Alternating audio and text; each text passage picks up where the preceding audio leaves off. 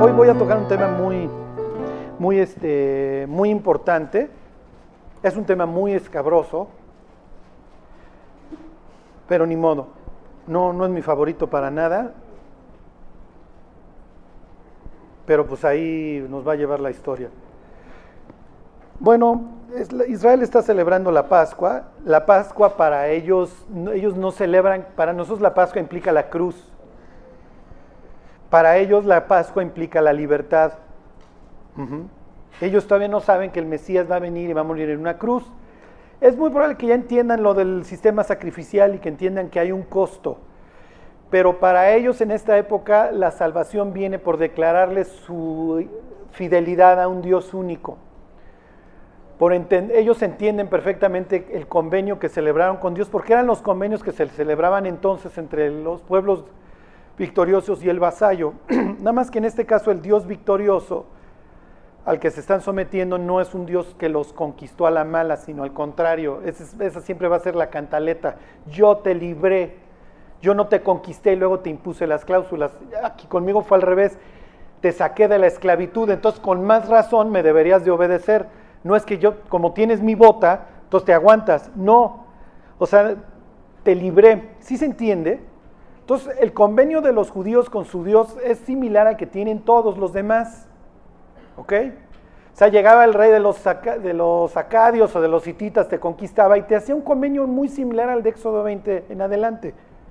No vas a tener dioses ajenos delante de mí. El Dios podía ser el Dios nacional del reino que te conquistó o el mismo rey que se hacía pasar por Dios. ¿Ok?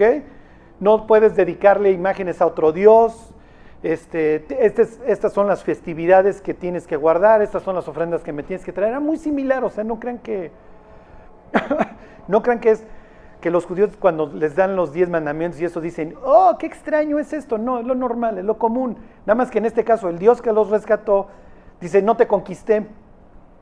Al contrario, te traje una liberación. Y dentro de las cláusulas tienes que celebrar ciertas fiestas. Lo hacían también los otros pueblos. La más importante para, es, para ellos es esta, es la Pascua, porque es el día que te saqué, este es el día de la libertad. Entonces cuando Ezequías llama a, los, a sus paisanos, tanto del norte como donde él reina, a que vengan a celebrar la Pascua, lo que van a celebrar, y es que aquí quiero que se metan en la historia, lo que, lo que para ellos esto implica es que nos gozamos en el convenio que tenemos con Dios. tenemos un Dios poderoso, que no es gandalla, que no es malo, que nos liberó, y que nos ha provisto y además dentro del clausulado de lo que estamos festejando, si nosotros nos volvemos con todo nuestro corazón a Dios, los desterrados de acá y los que ya están sufriendo acá con la bota asiria pueden regresar. Entonces, ¿se acuerdan? Les decía yo, la forma de hacer regresar al pródigo es teniendo nosotros una correcta relación con Dios. Bueno, y entonces dice, este, perdón, capítulo 30. Aquí nos quedamos la semana pasada. Viene este avivamiento de, todos los peregrinos que vienen del norte y de las diversas ciudades del sur, y entonces tiran los altares de los dioses ajenos. Y levantándose quitaron, dice el 14, los altares que había en Jerusalén, bla, bla, bla, eso ya lo vimos. En tu caso, ¿qué tendrías que tirar? La virgencita, el iPhone, La tele es el peor, ¿eh?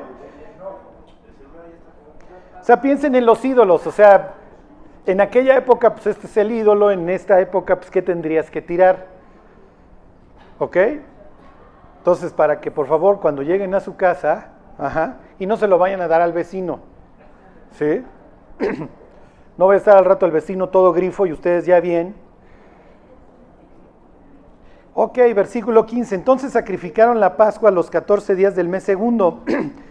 lo tuvieron que haber hecho el mes primero, pero como no lo hacían, cuando el rey dice, oiga, vamos a celebrar la Pascua, pues ya se nos pasó el tiempo, mi señor. Y además todos estamos inmundos y no podemos celebrar la Pascua inmundos. Ok, entonces purifíquense. Porque la ley dice que si, que si nos volvemos a Dios tenemos esta oportunidad de celebrarla en, el, mes segundo. Es lo que decía ahí el capítulo 9 de Números. Si estás inmundo o estás en el extranjero y por alguna causa no la celebraste, la celebras el mes 2. Ok, aquí viene lo importante. Y los sacerdotes, continúa diciendo el versículo 15, y los levitas llenos de vergüenza, porque han pasado años, décadas, y los sacerdotes no han celebrado la Pascua. Entonces, ¿dónde han estado todos estos años? ¿Sí me explico? Entonces, es natural que los tipos lo estén haciendo con vergüenza porque literalmente les ha valido la palabra de Dios todos estos años y ellos eran los encargados de guardarla y de enseñarla. Los levitas no tenían una ciudad, a ver, regresenme al, al mapa. Los levitas, si se acuerdan, no tienen ciudad como tal. Los levitas están regados por todo el país. Y la idea de que estén regados por todo el país es que enseñen a lo largo de todo el país. Si imagínate tú, mi querido levita, ¿te acuerdan que quiere decir unión? Cuando llega el incrédulo y te dice, no es cierto, porque Jesús chupó. Y tú no le sabes explicar, si me explico qué está sucediendo en las bodas de Caná. O te dice, no es cierto, el primer papa era Pedro, porque dice, en esta piedra edificaré mi iglesia, y tú ni siquiera sabes dónde está el pasaje.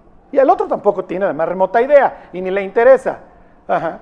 Lo que quiere es seguir chupando y grifo y lo que ustedes quieran, ¿ok? Porque no nos volvemos a Dios, no crean que porque nos aferramos a una religión. No nos volvemos a Dios porque nos encanta pecar, así somos los seres humanos. Sabemos que si nos volvemos a Él vamos a dejar de ser populares, pecadores, lo que ustedes quieran. ¿Ok? Entonces lo que les quiero decir, la siguiente vez que les hagan las preguntas grandes de la Biblia y ustedes ah, no sé contestar, les venga a la memoria todas esas horas que sí han estado viendo la tele y se sientan llenos de vergüenza como estos cuates en este instante y digan, no, pero no me vayan a preguntar de la serie fulana, porque ahí sí te digo el personaje, y no, Kevin Spacey está grueso, no, qué actorazo. O sea, no, no, no, no. Les voy a dejar una tarea. No, vean la tele si antes no leen 10 capítulos de la Biblia. No, pues entonces ni la tele ni la Biblia. Pues ni la tele ni la Biblia. Después de, los datos que les voy a ir dando, van a ver cómo el cerebro lo tenemos totalmente atrofiados. Pero qué horror que un tipo detrás de la pantalla en el Pentágono se esté pitorreando de la risa de nosotros y diga, ve qué brutos son. Son unos babosos. Y ya les puedes decir que unos tipos que practicaron en un Cessna, un día se subieron a un 727 y y lo metieron en las torres.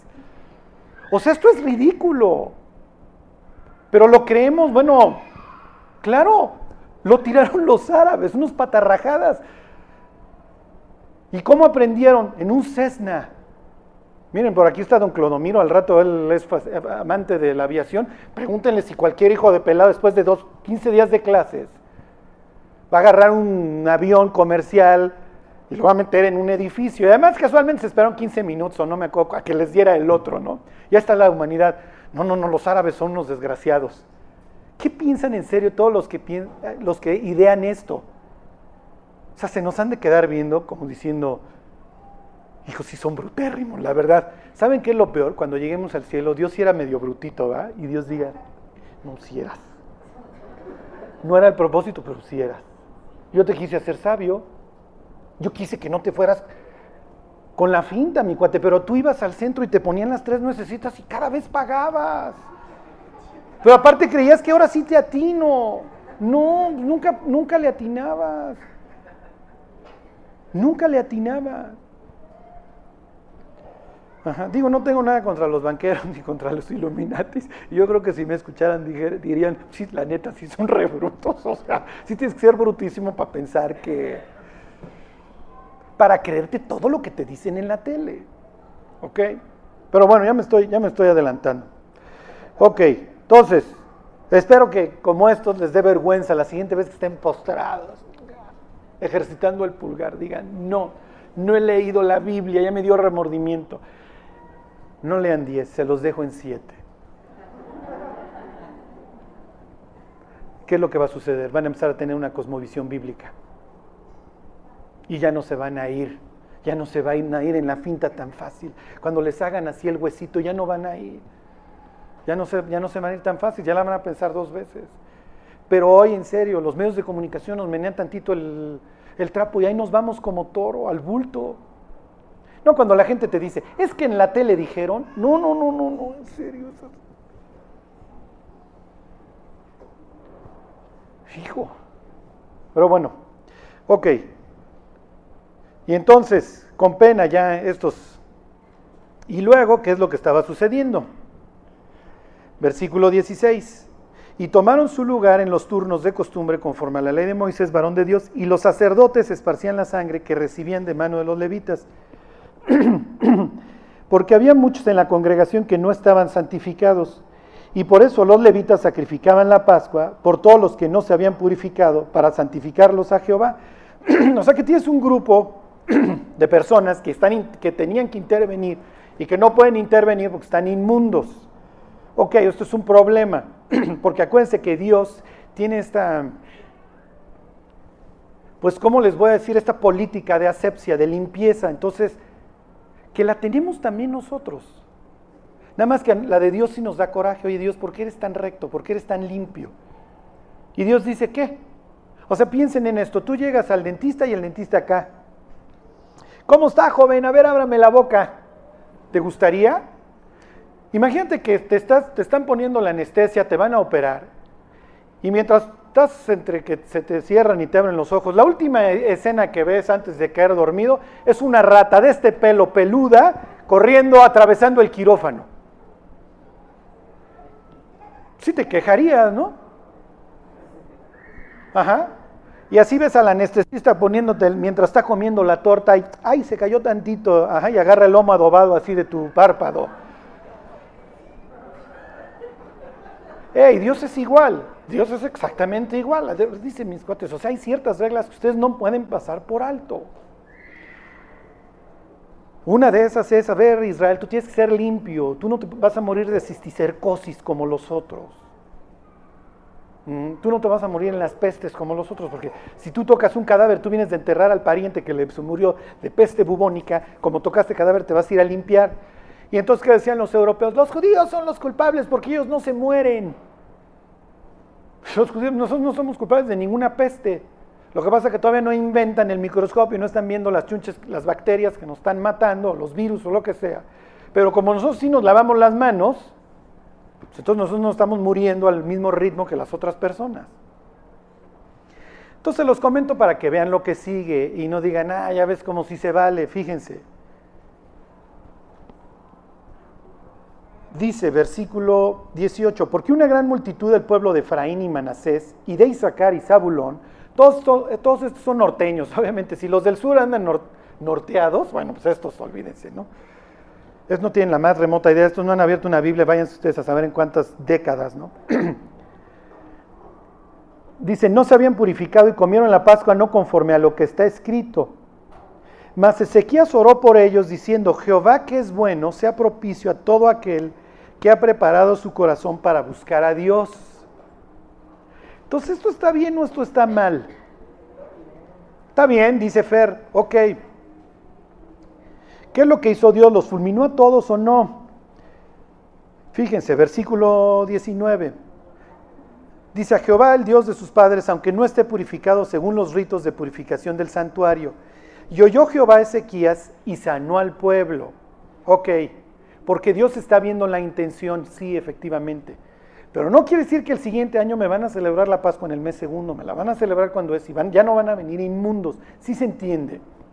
Porque lo que estoy viendo efectivamente es tu intención, tu intención de agradarme.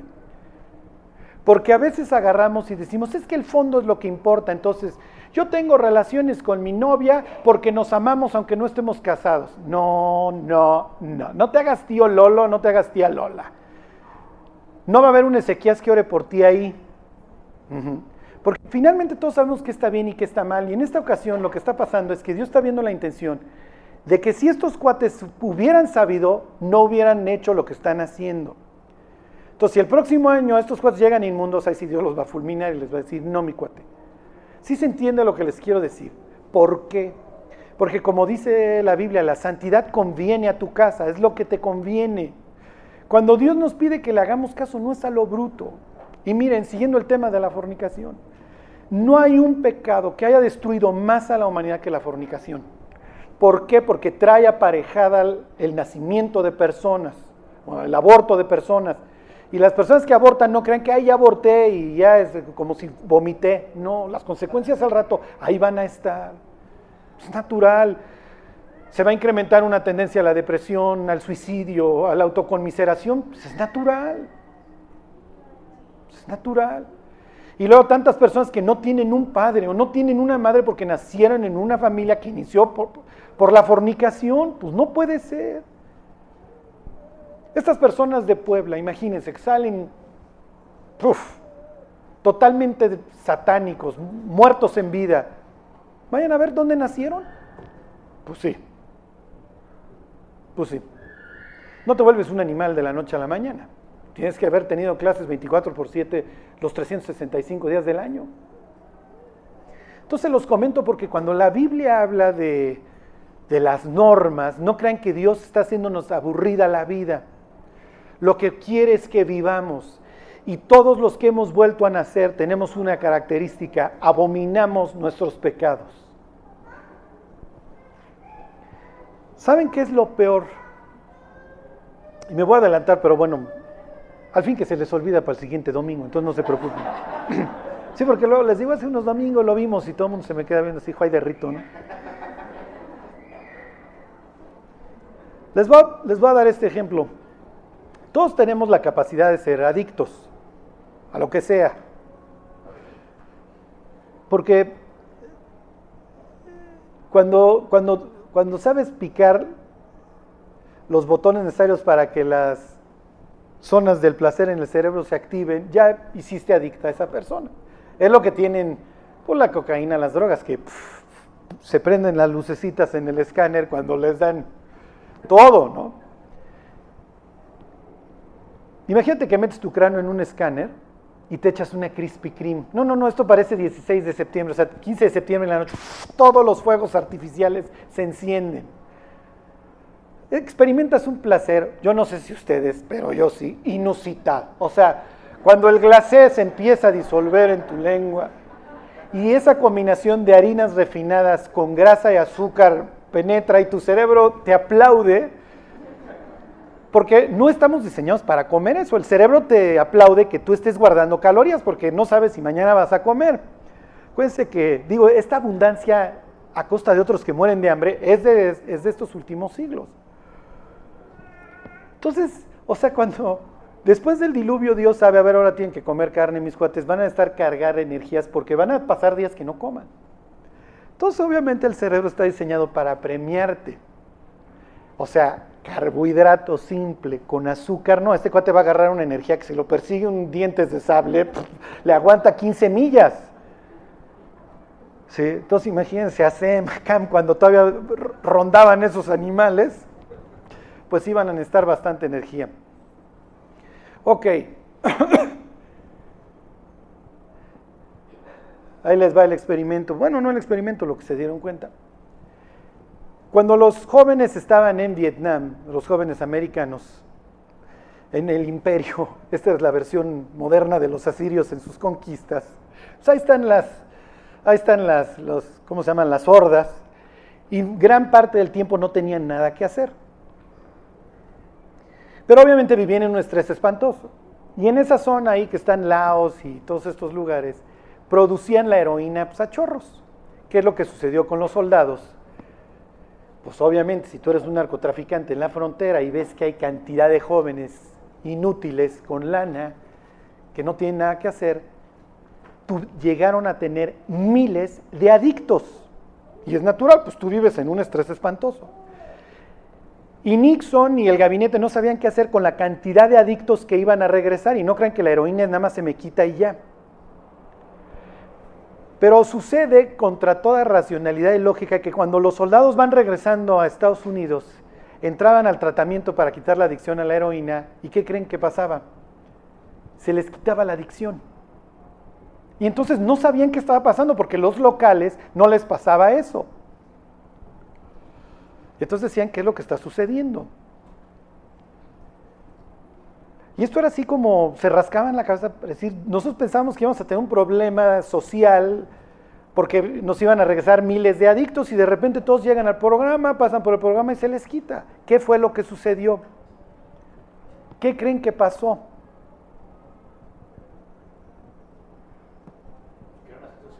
Exactamente, cambió la situación tan extrema de los balazos a lo lejos, los heridos, mi amigo ya murió, que cuando regresaron pasaron por el programa, pero ya no estaba el tachero ahí a la mano, ¿sí me explicó? Ya no la tenías ahí, ya no estás en, el ahí en estas selvas en donde esto era el pan nuestro de cada día y se les quitó. ¿Cuál es la virtud del teléfono celular si tú eres un malandro? Ya no puedes vivir sin él. Hoy ya no puedes vivir sin el Internet. ¿Cómo pagas tus cuentas? ¿Cómo pagas la luz, el teléfono? ¿Cómo ves tu nómina? ¿Cómo todo? Entonces ahí te pongo la pornografía y te va a acompañar a donde vayas. Estás atado. No eres el, el joven gringo que abandonó la jungla y la balacera y ahora vas al Walmart, eso es lo más estresante, ¿qué cereales coges en la madrugada? Así me explico en la mañana. Ya cambió la circunstancia, para que ustedes vean lo malévolo.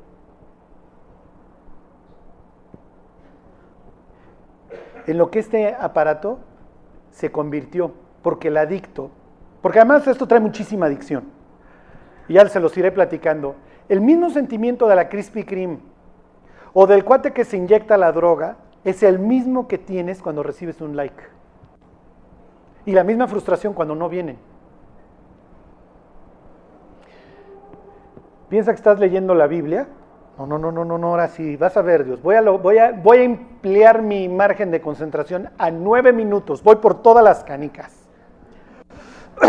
ok, ahí voy. Comisteis, llorasteis. ¿Qué idioma es este? ¿De qué está hablando? ¿Quién es Jacob? Ok, pero ahí voy. Y a los dos minutos que ya te encarreraste, mm, sé fuerte, sé fuerte. Ok. Mm, para este instante ya estás sudando frío, tienes las manos húmedas, quieres llorar, hasta que como en el Krispy Kreme pides la docena y te empiezas a atascar y sí vas a la noticia y vas a tu Facebook y a tu Twitter y a tu esto y a tu el otro. Para cuando regreses, si es que regresa. El cerebro humano, según o no está entrenado, para volverse a concentrar toma mucho tiempo. Por eso es el qué, en qué estábamos, dónde íbamos. Y necesitas que el otro te regrese a la realidad. Ahora imagínate todo el día.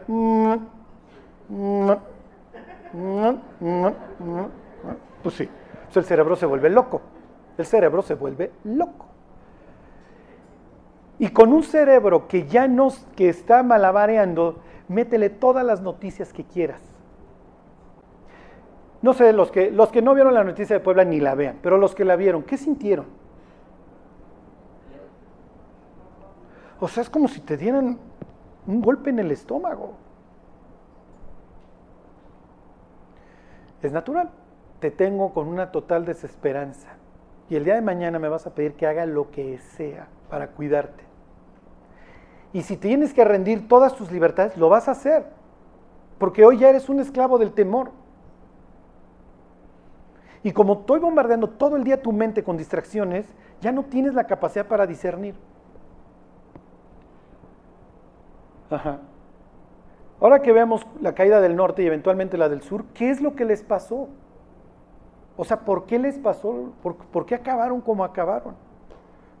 ¿Por qué la sociedad acabó como acabó? Porque miren, de que hay un diablo que gobierna el mundo y que lo está destruyendo con una precisión así fascinante, o sea, ahí está. El ser humano no está hecho para esa brutalidad. O sea, naturalmente no, no es algo...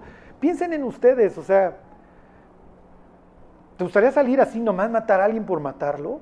No, o sea, tienes que tener un, tienes que tener un trabajo detrás.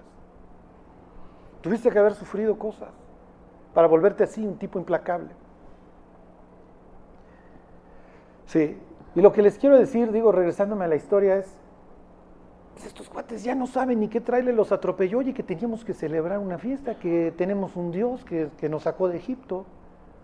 Y estos ni enterados que si lo hubiéramos seguido todos estos años no nos, no nos conquistaban los asirios, que nuestras familias hubieran estado bien, que nuestros hijos no hubieran muerto jóvenes, que no estarían todos adictos, que no estarían fornicando en cualquier baño.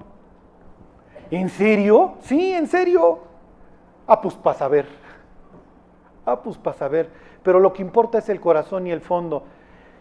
Uy, uy, uy, uy. Entonces se los digo para que lean el contexto en lo que lo está diciendo Ezequías. Ezequías no quiere una fulminación a estos que pues, le echaron ganitas y vinieron del norte para buscar a Dios. ¿Para qué acortas tu vida? Pregunta la Biblia. ¿Saben que hoy mueren más jóvenes, ya no por conducir borrachos que por conducir texteando? O sea, ya no solamente te mato en las madrugadas, te mato en las tardes. ¿Y por qué tienes que estar texteando en el camino? No, pues es que si no dejo de existir. Pues, ¿En qué sociedad vives? Pues en la más vana de la historia, Señor. Pues sí. Sí, pero tú no eres como las naciones de alrededor. Tú eres israelita. Por eso esto es lo peor, o sea, ver a los judíos que deberían ser los que aman y guardan la palabra de Dios, totalmente extraviados. Y Dios dice, está bien, este año se los paso muchachos, pero el que sigue ya no. Y el que sigue sí voy a traer las plagas y voy a traer la mortandad, porque ustedes tienen que dar un testimonio diferente. Entonces, como dijera Pablo, para vergüenza vuestra lo digo, ¿no? Cuando los corintios ya ni en la resurrección creían. y me incluyo, por supuesto porque pues yo también abomino mis pecados. Bueno, ok. ¿Qué es lo que sucedió en el tremendo avivamiento? Fíjense, versículo 23. ¿Les acuerdan? La fiesta duraba siete días. Dice, y toda aquella asamblea determinó que celebrasen la fiesta por otros siete días y la celebraron otros siete días con alegría. ¿Ok? ¿Y qué es lo que va a suceder?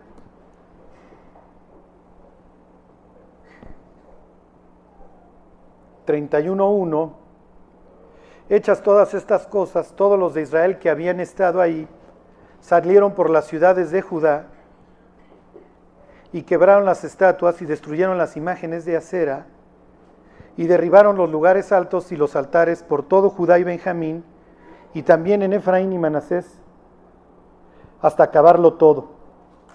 Ok, regrésame al mapa, mi Juanito los que vinieron, ¿dónde está Jerusalén acá? A celebrar la fiesta, que venían del norte, le hace Zabulón, Efraín y Manasés están acá, ¿ok? Cuando van regresando hacia el norte, ellos mismos van también derribando las imágenes.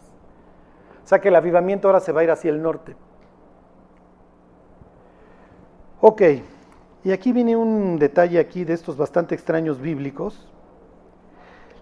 Les voy a volver a leer el 31.1, miren, váyanse al 31. ¿Ahí siguen? Fíjense, hechas todas estas cosas, todos los de Israel que habían estado ahí salieron por las ciudades de Judá y quebraron las estatuas y destruyeron las imágenes de acera y derribaron los lugares altos y los altares por todo. ¿Dónde? Aquí está.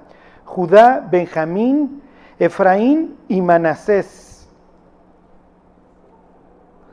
Cuatro hermanos, Judá, Benjamín, Efraín y Manasés.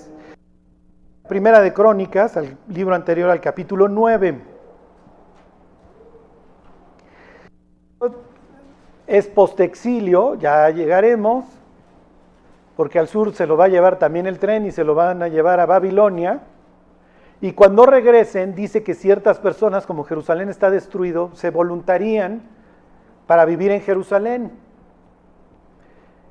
Y dice el 9.3, habitaron en Jerusalén de los hijos de Judá,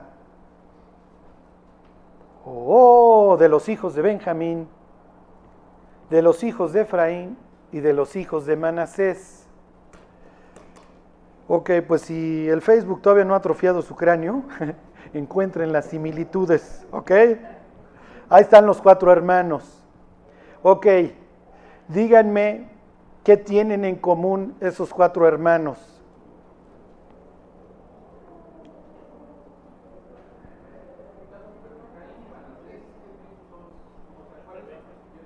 Son los hijos de José, Efraín y Manasés. No. Sí. Fíjense, Benjamín, Efraín y Manasés comparten la misma mamá. No mamá, pero sí abuela. ¿Ok? Benjamín es hijo de Raquel. José es hijo de Raquel y sus hijos son Efraín y Manasés. Estos tres, Benjamín, Efraín y Manasés, comparten que ninguno participó en la venta de José. ¿Sí se entiende? Y Judá es el hermano que se entrega para salvar a los otros. Para que ustedes vean cómo tener antecedentes, bueno, no antecedentes, pero antepasados santos o que arreglaron su vida tiene una influencia en las siguientes generaciones. O cuando no hubo tanta maldad, o cuando hubo un buen testimonio. Porque cuando hoy nos esforzamos por llevar una vida correcta, no solamente estamos salvando la vida de nuestros hijos, la de nuestros nietos y bisnietos y las generaciones que sigan. Ok. Y aquí viene el tema cuchicuchi. ¿Se acuerdan este de chiquilladas? Ok. Regrésense al 31. Qué bueno, ya nos quedan 10 minutos, entonces ya no va a ser tan tortuoso. Porque este tema no me gusta tratarlo, pero porque se presta para, se ha prestado mucho para que el, el nombre de Dios sea blasfemado, pero pues ni modo, o sea, hay que decirlo, hay que decirlo. 31.2 dice, y arregló Ezequías la distribución de los sacerdotes y de los levitas conforme a sus turnos, cada uno según su oficio, los sacerdotes y levitas para ofrecer holocausto y las ofrendas de paz, para que ministrasen, para que diesen gracias y alabasen dentro de las puertas de los atrios de Jehová. Pues ya se restableció el culto. Sí, pero el culto cuesta porque hay que ofrecer sacrificio mañana y tarde, hay que ofrecer sacrificio cada luna nueva y durante las festividades. Y además, pues si quieres tener a todos estos cantando todo el día, pues hay que mantenerlos porque pues ya no van a estar en sus campos. Dice, versículo 3, predicó con el ejemplo, dice, el rey contribuyó de su propia hacienda para los holocaustos mañana y tarde, para los holocaustos de los días de reposo, todos los sábados, aparte del sacrificio continuo, estos son además de, además de, nuevas lunas y fiestas solemnes, como está escrito en la ley de Jehová. Mandó también al pueblo que habitaba en Jerusalén que diese la porción correspondiente a los sacerdotes y levitas, para que ellos se dedicasen a la ley de Jehová. Y cuando este dicto fue divulgado, los hijos de Israel dieron muchas primicias de grano, vino, aceite, miel y de todos los frutos de la tierra, trajeron asimismo en abundancia los diezmos de todas las cosas. ¿Qué implica esto? Se los voy a decir en una sola palabra. Esto implica salud. Cuando una congregación da, es que en esa congregación hay salud, la gente está sana. Entiendo que toda la tierra y su plenitud es de Dios y que yo no soy más que un administrador de las cosas que Dios me ha dado. Y Dios es mi socio en todo lo que yo hago. Y Dios va al 10% conmigo, al 5%, al 12%, al 15%, al 20%, al 3%, a lo que sea. ok, váyanse a 2 de Corintios al capítulo 9. La Biblia no habla en el Nuevo Testamento del diezmo. O por lo menos no habla de que tienes que dar un 10% de tus ingresos. No. Porque hay personas que si diezmaran, quebrarían. O sea, pues, piensa en una persona que gana 6 mil pesos. O sea, 600 pesos en términos absolutos es mucho. Piensa en una persona que gana 100 mil. ¿Puedes vivir con 90 mil? ¿Se podrá vivir? Digo, no sé, pero Dios no lo quiera, pero... Cuando a mí me dicen, Charlie, ¿cuánto debo ofrendar? Yo les digo, lo que te chupabas. No, pues es mucho, es como el 40. Bueno, diezma lo que te, de lo que te chupabas del diezmo. Acabas en el 4 o 5% de los ingresos. Ok. Bueno, ¿cómo hay que dar? Ahí está en 2 de Corintios 9. 2 de Corintios 9. Cada uno de como propuso en su corazón. Esa es la regla. Tú tienes que dar solo si quieres. Si esto lo, ha puesto Dios en tu corazón, si no, no. Es muy importante. Si Dios no ha puesto en tu corazón el dar, no vayas a dar porque te vas a quejar. Pero si Dios ha puesto en tu corazón, oye, pues de lo que Dios me ha dado, pues ahí va una lana, Dios lo ha puesto en tu corazón y nunca te vas a quejar. Nunca te vas a quejar porque tú vas a decir, Dios, yo lo que te di, lo di, lo perdí. Y Dios te diría, no lo perdiste, lo ganaste. Y ahí preguntarías a Dios, Dios, ¿qué tasa manejas? No hay tasa de retorno. No hay. Esto no es Actimber, ¿ok? Esto no es Actimber. Quizá Dios te devuelve al 100. Dice 10, te devuelve 20. Qué bueno, ¿eh? Dios está bendiciendo. Quizá no te devuelve nada. Nada. ¿Te lo vas a encontrar? Sí, sí te lo vas a encontrar. Porque Dios no es pichicato y no es deudor de nadie. Y la Biblia dice que sí hay una consecuencia a lo que des. Lo que les quiero aclarar es que no lo vas a recibir necesariamente en dinero. O no lo vas a ver. Pero ese día que Dios te, te libró de la plaga, como dice el Salmo 91, o del cuate que iba a destruir tu carro, lo que sea, no lo viste pero Dios sí. Oye, ¿Dios es cuentachiles? Sí, sí lo es, y sí se fija cuánto das. ¿Se acuerdan de Jesús viendo las ofrendas? Y ve a la anciana pobre que echa una lana, que ha de haber echado cinco pesos. Y dice Jesús, ¿la vieron? Echó más que todos, ¿eh?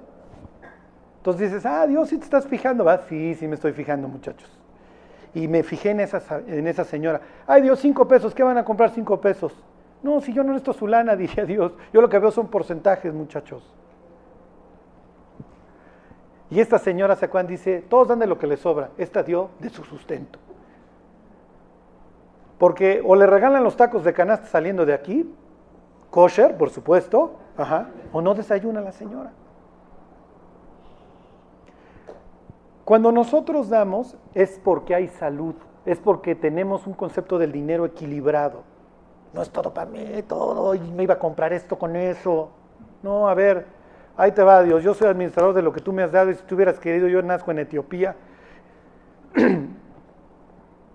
con el estómago inflado, pero tú quisiste que naciera acá. Cuando se los esté llevando el tren, piensen en lo que sí tienen y la vida se lleva mucho más fácil.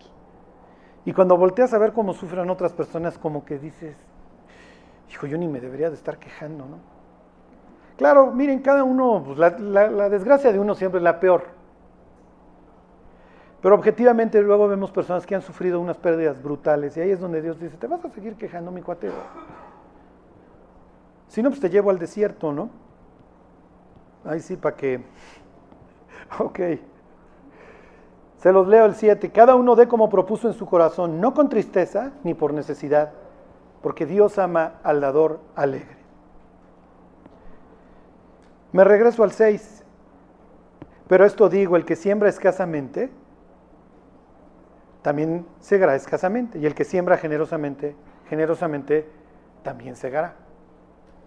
Les digo, no, no, no, no, es que, ay, entre más des, la tasa de interés, la tasa de retorno sube. Me brinco al 8, y poderoso es Dios para hacer que abunde en vosotros toda gracia a fin de que teniendo siempre en todas las cosas todo lo suficiente, abundéis para toda buena obra. Como está escrito, repartió, dio a los pobres, su justicia permanece para siempre.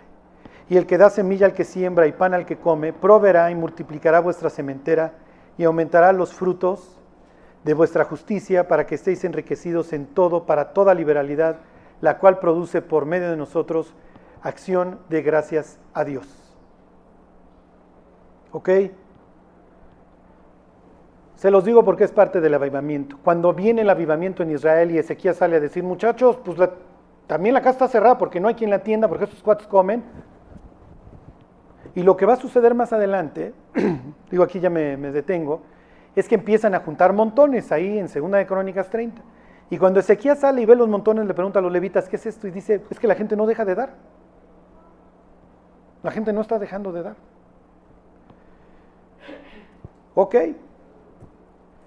Váyanse a Filipenses 4 y ahí terminamos. Mientras les digo de memoria, segunda de Pedro 2 dice, pero hubo entre el pueblo falsos profetas, como habrá entre vosotros falsos maestros, que introducirán encubiertamente herejías y harán por avaricia mercadería de vosotros, por causa de los cuales el camino de la verdad será blasfemado.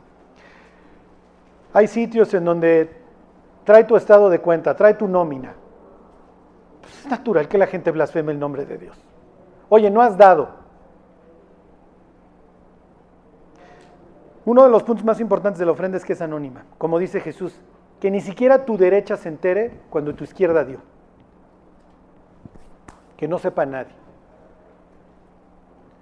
Que no sepa nadie, porque el que ve en lo secreto es Dios. Había una vez un señor que blasfemaba ahí de Dios y un día me dice que tenía un amigo muy rico que se convirtió. Y en la iglesia donde él estaba, pues le bajaban hasta las muelas. Y me dice, eso está mal, ¿verdad? Y le dije, eso está mal por las personas que lo están explotando. Pero este señor está dando con un corazón generoso. Y los otros cuates en lo que se lo estén gastando es su bronca, pero él se lo está dando a Dios.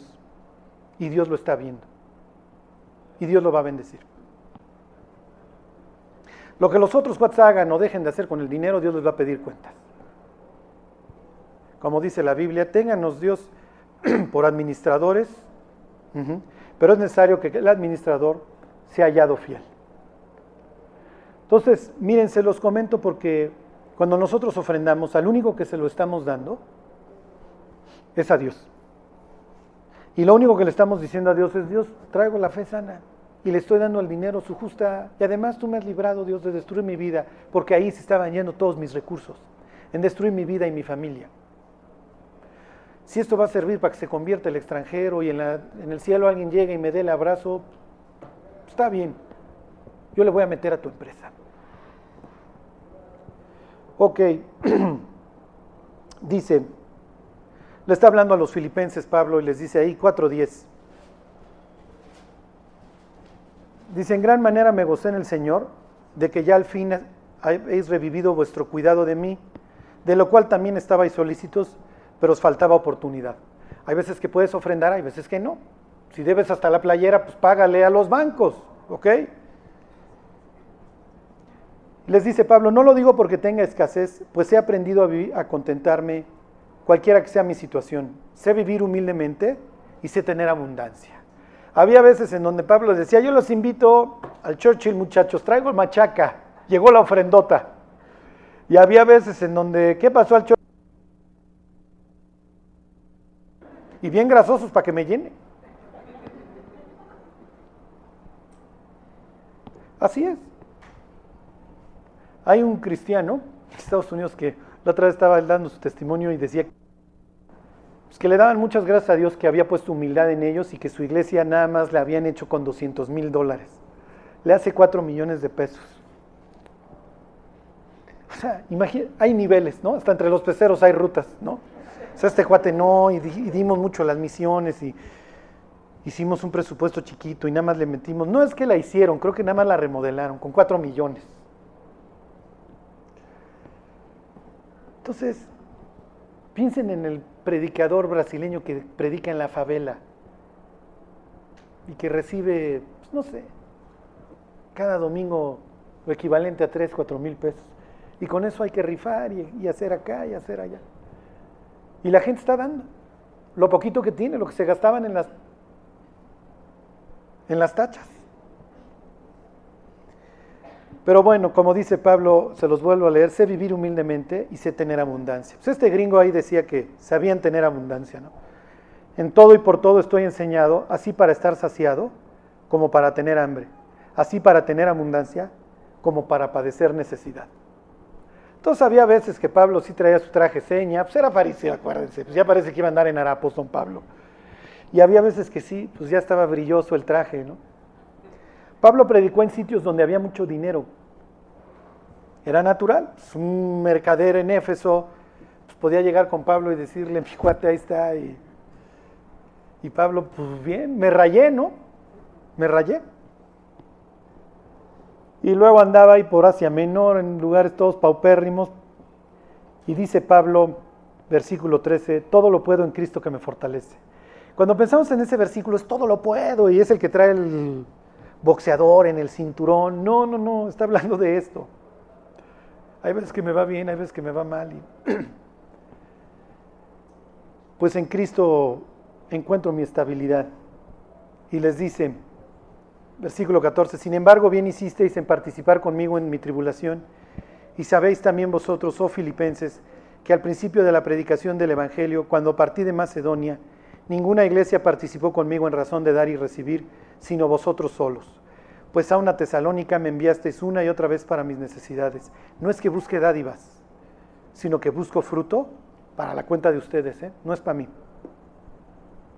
Y dice Pablo, pero todo lo he recibido y tengo abundancia, estoy lleno, habiendo recibido de Pafrodito lo que enviasteis, olor fragante, sacrificio acepto, agradable a Dios. Así que la ofrenda que ustedes den, la que haya puesto Dios en su corazón, el 3, el 5, el 7, el 10, el 20%, eso es lo que Dios está recibiendo, un olor fragante.